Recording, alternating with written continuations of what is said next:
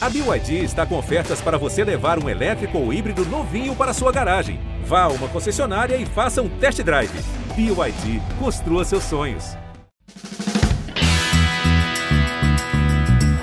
O Cruzeiro é campeão da Libertadores. O Cruzeiro é campeão brasileiro de 2014. Existe um grande clube na cidade. Existe um ex-campeão da Copa do Brasil.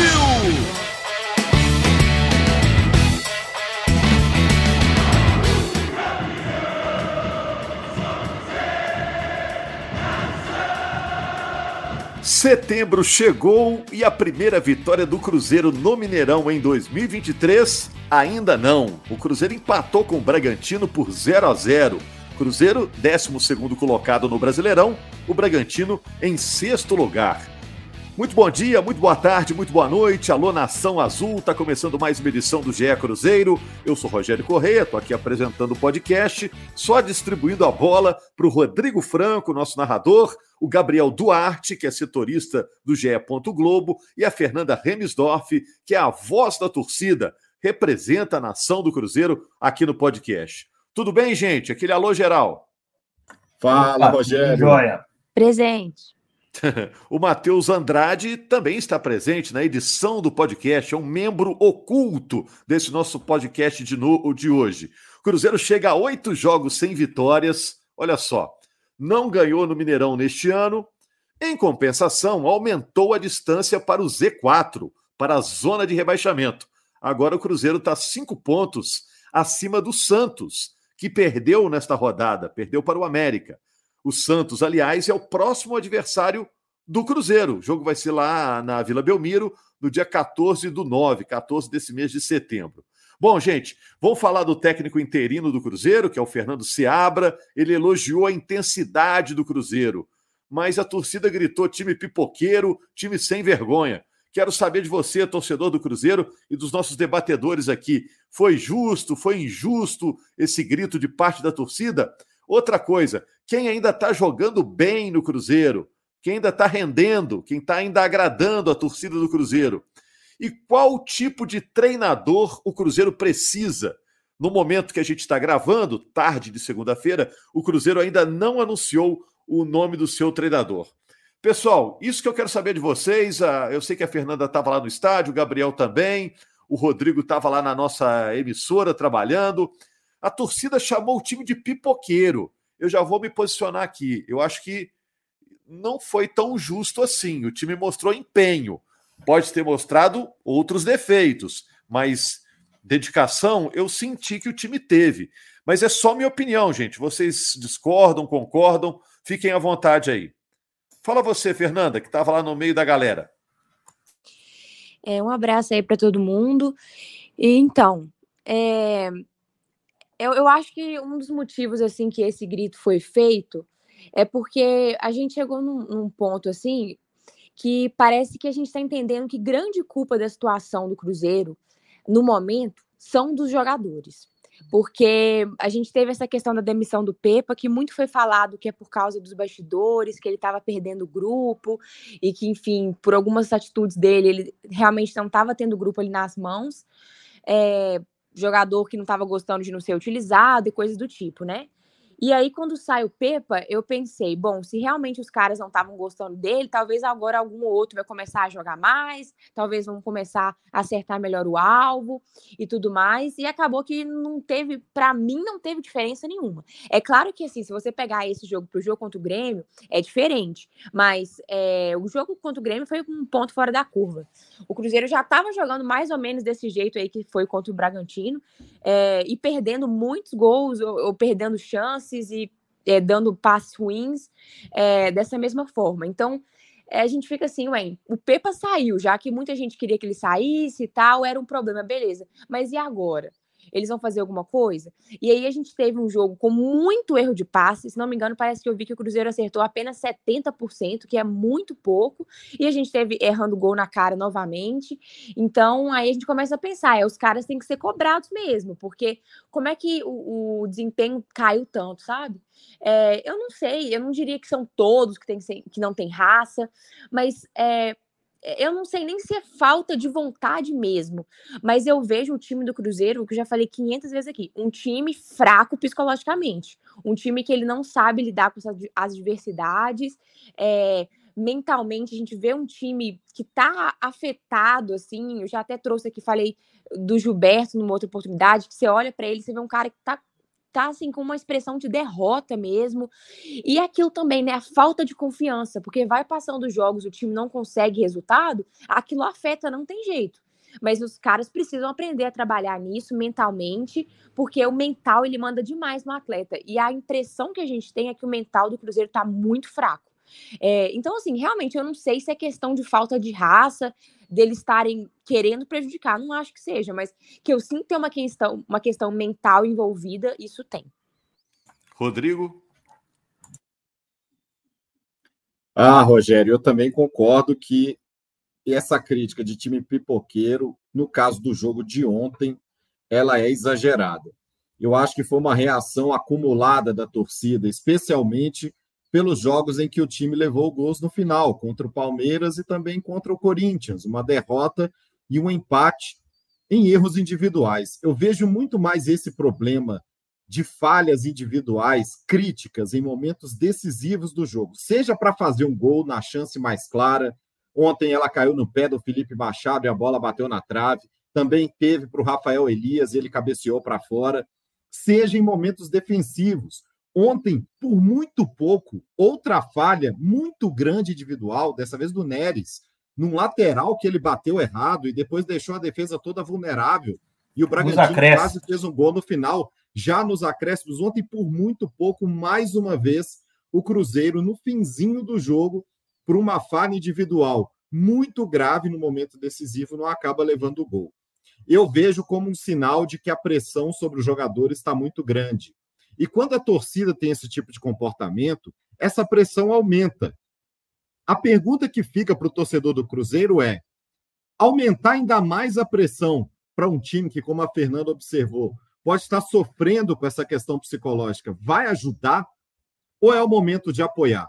Porque eu acho que se você perguntar para 10 torcedores do Cruzeiro se prefere, se quer correr o risco de cair para a Série B, todos vão responder que não, pelo amor de Deus, porque ficaram três anos na segunda divisão.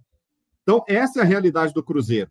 E essa questão da distância de um ponto ter aumentado em relação ao Z4, eu acho que é um alívio não só momentâneo, como também um tanto ilusório, porque o próximo jogo, sendo esse confronto direto contra o Santos, fora de casa, vai colocar uma pressão ainda maior num grupo de jogadores que já está pressionado e que não tem conseguido dar uma resposta eficiente diante da pressão.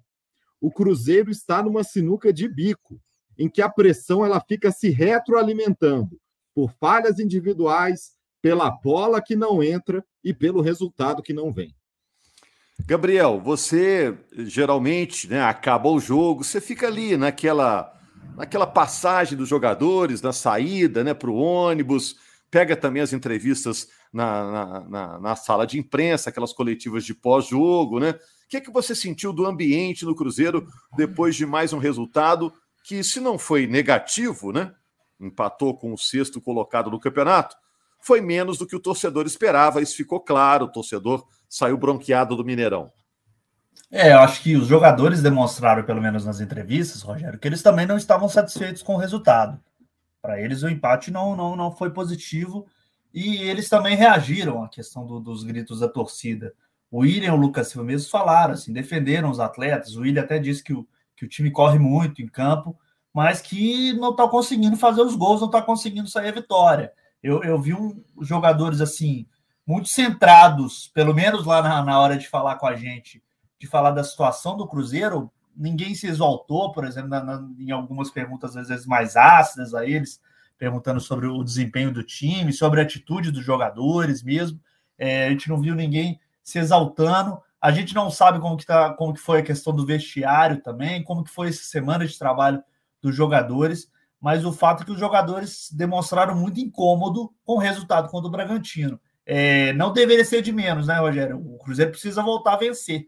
São oito partidas aí no Campeonato Brasileiro sem vitória. O Cruzeiro vem contando com a sorte, inclusive, dos outros concorrentes não estarem vencendo, mas a situação está cada vez mais complicada, porque, igual vocês falaram aí, tem um confronto direto com o Santos e o time, na minha opinião, pelo menos, o time na parte coletiva teve uma queda de rendimento, assim. Pelo menos os dois últimos jogos, para mim, o time caiu de rendimento. Não, não, por exemplo, no encaixe defensivo. É, ontem, quando o Bragantino, eu vi muitas vezes o Cruzeiro tendo dificuldade em termos de posicionamento, quem marcava quem. Muitas vezes o Bragantino estava saindo com um jogador assim, é, livre pela ponta para cruzar a bola para a área, para entrar na grande área. É, isso me causou até um certo desconforto, assim, vendo o jogo, porque eu vi que o time não estava tendo aquele acerto que ele estava tendo antes, pelo menos essa questão de posicionamento. E falta a bola entrar também. O Cruzeiro não consegue fazer gols. Um dado importante, como mandante no brasileiro, o Cruzeiro mar, é, marcou só em um terço dos jogos. É uma situação muito grave, assim, na minha opinião, porque a gente sabe que uma campanha como mandante é preponderante para um time é, conseguir qualquer tipo de objetivo no Campeonato Brasileiro. E só trazendo alguns números, Rogério, até a questão dos passes, até Fernanda citou lá, o Cruzeiro teve 84% do, dos passes certos, assim. Estou é, pegando da plataforma do Footstats. Mas uma, um, dois dados que me chamaram muita atenção foi o baixo rendimento na questão dos cruzamentos. O Cruzeiro teve 29 cruzamentos na partida e só acertou quatro, Rogério. E em lançamentos também durante a partida, o Cruzeiro é, teve 49 lançamentos durante o jogo e só acertou 17. Então, assim, esses, esses dados assim me chamaram um pouco de atenção, porque o Cruzeiro faltou também caprichar mais na hora do passe, na hora do cruzamento, na hora de, de, de, de encaixar o final das jogadas. Eu vi muitas vezes, por exemplo, teve um lance do Arthur Gomes no, no segundo tempo, que ele saiu livre na ponta esquerda para cruzar, tinham dois jogadores na área, ele bateu muito forte na bola, a bola saiu pela linha lateral. Então, assim, faltou acho que mais capricho também nesse final de, de jogo e deixou a torcida ainda mais enervada com, com mais um resultado ruim no Mineirão. É, o, o, torcedor do Cruzeiro, estava vendo no GE. Globo, é, elegeu o Rafael Cabral como destaque do time no jogo. E não podia ser diferente, né? Uma boa partida do goleiro do Cruzeiro. Mas eu acho, Fernanda, que dá para destacar, olhando pelo lado positivo, o copo meio cheio, a volta do William acrescentou, lateral William, o papagaio já está incomodando muito mais do que os outros centroavantes que estiveram ali no ofício. Dá para olhar esse lado positivo, não, Fernanda? Ou eu estou otimista demais? É, eu acho que assim, nesse momento, talvez você esteja otimista demais. Mas eu concordo que, assim, se quiser olhar um lado positivo, pode olhar que é o fato Cabral, de fato, assim, ele impediu que a gente perdesse, e não só perdesse, mas talvez de um placar até mais amplo, porque ele fez boas defesas importantes, assim, que. É, porque tem alguns torcedores do Cruzeiro que falam tão mal do Cabral quando você quando você vê ele em campo, parece que é outro jogador, assim. Eu tenho bastante confiança nele é, e eu fico bem segura ali de ver quando o time tá, tem algum problema defensivo, porque eu sei que ele vai conseguir defender é, em momentos cruciais do jogo, que foi o que ele fez. É, o William realmente ele ajuda quando ele entra, ele é muito superior ao Palácios. E o Marlon também ontem não achei que ele foi tão mal, por mais que ainda não é aquele Marlon que era no início, mas não foi tão mal. Mas assim, é, tá muito difícil a gente olhar ponto positivo, né? Assim, a gente fica desesperado com a situação da tabela, mas o que faz eu ainda tentar acreditar que tipo as coisas podem melhorar é porque vamos supor, né, assim, a gente viu muitas pessoas falando que o Pepa tinha muita culpa pela questão do bastidor, como eu falei, então ele foi embora. Aí esse último jogo foi com um interino, não dá para cobrar demais do interino. E aí torcer para esse técnico que vier, que aparentemente vai ser um técnico só para esse ano, que ele seja um cara que consiga reestruturar esse time, é, principalmente, como eu falei, mentalmente, assim, passar aí uma motivação, algum, algum tipo de energia aí para os caras, uma organização melhor para o time e a gente conseguir melhorar, porque assim, do jeito que tá, tá muito preocupante. Eu consigo ver muito mais coisa negativa. Mas você pensando... acha que hum. você acha que existe risco de uma nova queda? É, o risco é grande ou é pequeno de uma nova queda? Ai, é... Ah, é difícil falar assim. Nesse momento tá muito instável, eu diria médio, assim. Porque se continuar do jeito que tá, o risco é enorme. Mas como eu falei, por, por ter uma, uma possibilidade de mudança agora, de um técnico novo chegar, aí pode tudo mudar do nada. A gente já viu várias vezes de um técnico chegar e ele mudar o ambiente de um time. Então, assim, a minha esperança é essa, que o técnico que venha consiga mudar. E não é que eu tô pensando em grandes coisas, não, mas simplesmente a gente melhorar um pouco e se manter mais seguro aqui na Série A. Agora, do jeito que tá, é muito preocupante. Um time que não, não faz gol de maneira nenhuma, um time muito inseguro.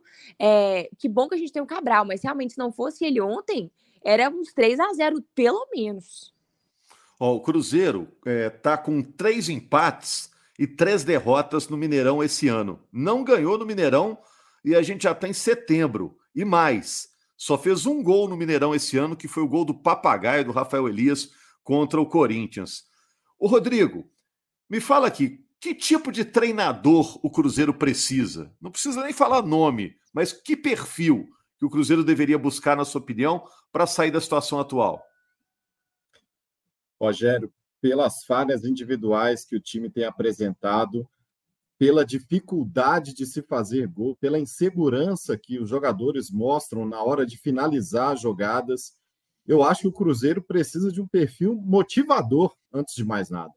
Esse time, em outros momentos, ainda com Pepa, mostrou um desempenho melhor não talvez uma eficiência de ataque. O ataque tem sido um problema desde o início do Campeonato Brasileiro, mas consistência defensiva, mesmo com algumas falhas individuais, o Cruzeiro já teve um desempenho melhor. Ainda tem uma das melhores defesas do campeonato, mas nesse momento, ontem mesmo, se não fosse o Rafael Cabral, realmente o placar poderia ter sido muito desagradável e poderia ter deixado o Cruzeiro numa situação ainda mais difícil em relação a essa sequência negativa que já bate oito jogos sem vitória no Campeonato Brasileiro.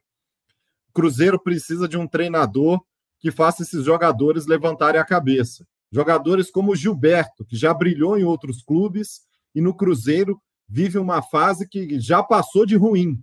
Já é uma fase em que os treinadores até estão hesitando em colocá-lo em campo. Ele é, é vaiado quando é anunciado isso. O nome dele. Ontem ele foi muito vaiado. sistema de som do Mineirão. Como que um jogador pode entrar em campo nessa situação? Muito difícil. E era uma das principais contratações do Cruzeiro para a temporada. A diretoria apostava muito nesse jogador. E ele, até agora, não conseguiu entregar. E nessa reta final, se continuar com essa insegurança, dificilmente vai entregar alguma coisa para o clube. Cruzeiro tem um problema, eu acho que é uma questão, e isso pesa tanto nas falhas defensivas quanto nas falhas ofensivas. Uma questão psicológica pesando para os jogadores, e a diretoria, eu acho que tem que olhar esse critério, um treinador que consiga reverter esse quadro. Eu te falo, Rogério, que não é fácil, não é fácil, é um problema difícil de ser resolvido. Você consegue taticamente resolver questões de um time, por exemplo, que está com problemas na defesa, levando muitos gols, né? Basta olhar para o América, por exemplo, que finalmente conseguiu passar um jogo sem tomar gols, né? Esse, nessa última rodada, no jogo contra o Santos. Agora, a questão psicológica já é mais difícil. Você trabalha com um grupo que tem cabeças que pensam de um jeito diferente, perfis de jogadores variados. É um baita desafio que está esperando pelo novo treinador. Torcida do Cruzeiro está lá no F5, atualizando o GE. Globo, trabalho do Gabriel, mas esse treinador tem que ser um craque na arte de motivar os jogadores. O, o Gabriel, que estava lá no estádio, e a Fernanda também, é, teve grito contra o Ronaldo também, gente? Eu, teve. teve, né, Fernando? Eu tava já descendo, eu escutei no fundo, assim, ó, gritando Ronaldo, mas eu não escutei o que, que era. É, foi um xingamento mesmo, mesmo que foi pro Gilberto, foi pro, pro Ronaldo. Mas isso depois do jogo, antes do jogo, como é que foi, Fernanda? Foi já no final, né, Fernando? É, foi na reta final do jogo ali, assim, antes foi de nos acréscimos, jogo, né? É, nos acréscimos, quando o, o povo viu que o Cruzeiro não ia ganhar mesmo, já começou a xingar mesmo. É, eu, inclusive, sou muito contra, já falei aqui, você é, xingar o time, enfim, essas coisas durante a partida, que eu acho que você atrapalha o que já tá ruim.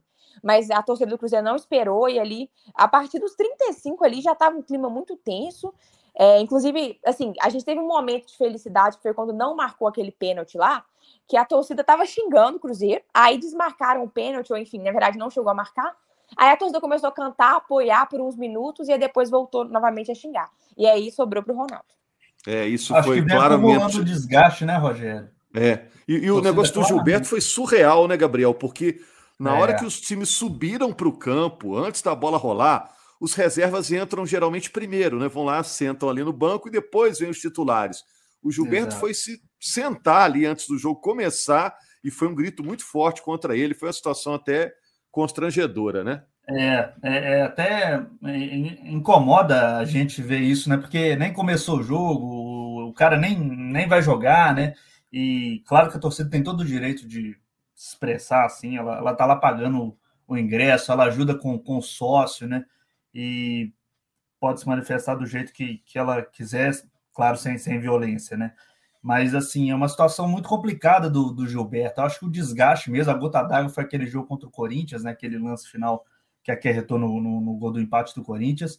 E ele está numa situação muito complicada mesmo. Eu vejo um, um, Gilberto, até mesmo antes dele, dele parar de jogar aí, dele ficar fora dos últimos jogos, um Gilberto sem confiança mesmo, sem, sem qualquer tipo de, de, de, de semelhança daquele Gilberto que a gente viu em outros campeonatos brasileiros. A gente sabe o potencial que o Gilberto tem, ele, ele tem faro, faro de gol realmente, todo mundo, todo mundo sabe disso, mas realmente no Cruzeiro é, é um jogador que teve alguns lampejos apenas, alguns momentos de, de, de, artilharia, de bola na rede, nos outros, realmente ele, ele acabou se desgastando muito com a torcida do Cruzeiro.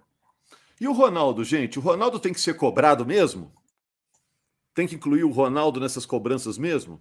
Ah, para mim sim, Rogério. Para mim, inclusive, tem que ser cobrado. Inclusive, eu acho que o torcedor do Cruzeiro está esperando uma palavra do diretoria do Cruzeiro. É, hoje a gente está gravando segunda-feira, já são seis dias sem, sem um novo treinador, sem uma definição. A gente não ouviu até agora as razões do Cruzeiro ter demitido o Pepa. A gente não ouviu até agora as razões que o Cruzeiro tem, que ele identificou para essa queda de rendimento do time no Campeonato Brasileiro. E também não sabe é, oficialmente, né? Quando que o Cruzeiro vai anunciar esse treinador? A expectativa é que seja, inclusive, em breve mas a gente não sabe qual perfil o Cruzeiro está buscando. Ah, é um, é um, contrato até o final do ano mesmo para conseguir essa campanha para se salvar, ou, ou, já vai tentar o acerto com o treinador para um projeto mais longo. É, então, assim, eu acho que está faltando. Eu não sei o que, que a Fernanda, qual a opinião da Fernanda sobre isso, mas, mas para mim eu sinto falta, assim, agora, nesse momento, de alguém da diretoria se pronunciar mesmo para falar dessa situação. Acho que o Cruzeiro tem quase 10 milhões de torcedores. Eu acho que nesse momento seria importante, na minha opinião, uma palavra de alguém da diretoria para falar desse momento todo aí do Cruzeiro na temporada. Eu, Quem que realmente concordo. foi procurado, hein, eh, Gabriel? O, o, Rogério, a semana toda a gente está tentando falar com a diretoria do Cruzeiro. Assim, eu mesmo já tentei falar, mesmo com a assessoria de comunicação, com o Pedro Martins eu, eu mandei mensagem. Ontem a gente tentou falar com o Ronaldo lá lá no camarote, ele, ele preferiu não, não falar nada, é o direito dele também. É, então, assim, acho que a torcida mesmo está esperando alguém se pronunciar nesse momento sobre a situação toda. Fernanda, desculpa, eu te interrompi. É, eu ia falar que eu concordo com, com o que o Gabriel falou. A gente está se sentindo um pouco negligenciado, né, o torcedor, porque a gente teve uma queda muito grande assim no rendimento, na tabela, nos resultados. E quando o Ronaldo veio é, aqui para o Brasil, aqui para BH, foi especulado que ele iria fazer um pronunciamento, que ele iria se explicar por que demitiram o Pepa, porque tudo que a gente sabe é o que a gente ouve assim de jornalista que está lá e que, e que entende o que aconteceu e tudo mais, mas de ninguém dentro do clube veio falar para a gente o que, que foi. É, e a gente viu o processo seletivo, né? Pelo menos o que foi falado para trazer o Pepa, o quanto que eles estudaram para trazer ele. E aí assim, essa demissão, por mais que tinha muita gente da torcida que realmente não queria mais o Pepa, ainda tinha uma outra parte que queria que continuasse, que achava que ele não era o problema. Mas se tinha um problema, qual que era? A gente tem que saber. E também entender os rumos aí. A torcida realmente está se sentindo negligenciada nesse sentido, faltando um pouco de transparência aí nas decisões. É, então, eu também acho que se não for o Ronaldo para falar, então, como o Gabriel falou, alguém da diretoria tem que se posicionar, porque não, não, a gente está sentindo, como eu falei, bem negligenciado. Na linha do que a Fernanda falou, Rogério, a diretoria e o Ronaldo também, até nas suas lives, sempre teve um comportamento de falar diretamente com o torcedor em relação a assuntos positivos, digamos assim.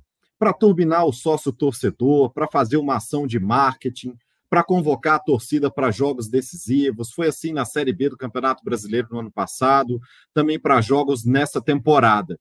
E aí, quando vem esse momento difícil, delicado, que o treinador é trocado, por uma razão que até agora não foi colocada de forma clara pelo clube, potencializa a cobrança, porque fica uma incerteza ainda maior da torcida que já tem uma desconfiança em relação ao time. Então, eu acho que é uma situação que acaba até se retroalimentando, né? A diretoria não fala nada, a diretoria que em outros momentos procura a torcida, não fala nada, fica em silêncio, mas eu vejo também que assim, o silêncio ele não é por acaso, né? Esse silêncio é porque não há nada a ser dito, talvez. Não há nada estratégico aí que a diretoria queira colocar em relação a essa busca por treinador, que os fatos se impõem. Não está fácil achar o um nome. São seis dias, como destacou o Gabriel, sem treinador. Um período que o Cruzeiro já poderia estar aproveitando para se preparar. Um período que o Pepa, por exemplo, teve quando chegou, quando assumiu o clube, e agora o Cruzeiro está aí, correndo contra o relógio, perdendo um tempo que ele poderia estar desenvolvendo melhor esse time.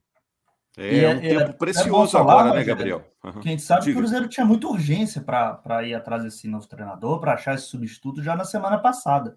Então imagine o nível de urgência nesse momento para encontrar esse novo treinador. A data FIFA é considerada realmente um, um aliado do Cruzeiro nessa situação mas se demorar muito, nem isso, nem muito tempo vai ter, né? É, de treinos, lembrando que os jogadores do Cruzeiro vão folgar segunda e terça-feira, então os treinos vão voltar só quarta-feira e tem ainda uma folga no domingo prevista. Então, por exemplo, nessa semana vão ser só quatro treinos aí que o treinador, que o novo treinador, se for anunciado até lá, vai ter para trabalhar com esses jogadores. É, ele vai ter que aproveitar muito bem esse treino mesmo para esses treinamentos para para trabalhar essa parte psicológica dos jogadores e também trabalhar a parte técnica e tática que o Cruzeiro tá, tá precisando. Próximo jogo em casa vai ser contra o América, mas antes disso tem a partida contra o Santos, lá na Vila Belmiro. É, se o torcedor do Cruzeiro, né, Fernanda, tá na bronca com o time, imagino do Santos, né? Então o Cruzeiro vai pegar um time mais abalado do que ele, né? O, o Peixe lá na Vila. É, a questão é que lá na Vila o Santos até tá conseguindo bons resultados, né? Isso me preocupa. Fora de casa, o Santos tá bem ruim, mas lá na Vila eles estão conseguindo aí resultados bons contra Botafogo, Grêmio. Então eu fico preocupada, mas assim vai ser um jogo muito importante, como já foi falado aqui, um jogo de seis pontos.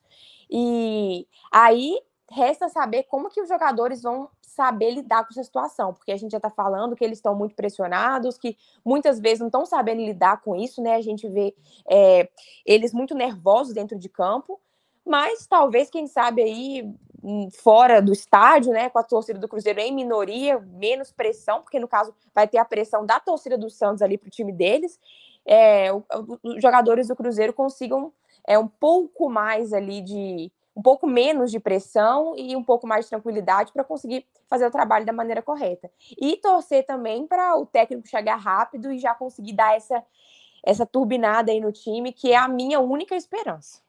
É. Tranquilidade que podia ter resolvido a questão naquela bola lá do Machado, né, Rodrigo? Impressionante, é difícil até explicar aquele lance cara a cara, era um pênalti para bater, né? Ou naquele cabeceiro o Machado ou no cabeceiro Rafael Elias, né, Gabriel? O Machado, ele era meia na base do Grêmio. Era um jogador habilidoso, que armava jogadas, que fazia gols. E teve essa bola cara a cara com o goleiro. Né? O goleiro do Bragantino, Cleiton, nem se mexeu, porque não tinha o que fazer. Era ele o gol, já estava deslocado no lance. É impressionante a fase do Cruzeiro. Né? O momento de se fazer o gol virou um fardo para o time inteiro, porque essa chance de fazer o gol já passou pelo pé de muito jogador, de muitos. Já foi o Gilberto, já foi o Rafael Elias, foi o Machado dessa vez. São muitas questões envolvidas nessa questão da finalização, Cruzeiro e o gol não se entendendo nesse campeonato brasileiro. E a única explicação para lances como o de ontem, pode-se falar em azar, né? Uma bola na trave, não faltou nada no chute, né? Centímetros separam a bola na trave sair, da bola bater na trave entrar. Mas só pode ser realmente a pressão. porque são jogadores que já tiveram desempenho melhor, seja no próprio Cruzeiro, seja em outros clubes, e que nesse momento não conseguem entregar. A eficiência, ela acaba sendo um retrato, ou a falta dela, acaba sendo um retrato do momento de estabilidade do time. Vamos aguardar os acontecimentos, hein? Cruzeiro só jogando agora no dia 14, tem tempo para treinar, até lá precisa também de um treinador. O Fernando Seabra do Sub-20 está lá como interino, quebrando galho enquanto não chega o novo professor do time profissional. Gente, muito obrigado aí pela audiência, obrigado ao Rodrigo, ao Gabriel, à Fernanda, ao Matheus pela edição, principalmente a você, torcedor do Cruzeiro Nação Azul, que nos acompanha no podcast. Segunda-feira a gente está de volta com mais uma edição do GE Cruzeiro. Tá combinado? Grande abraço.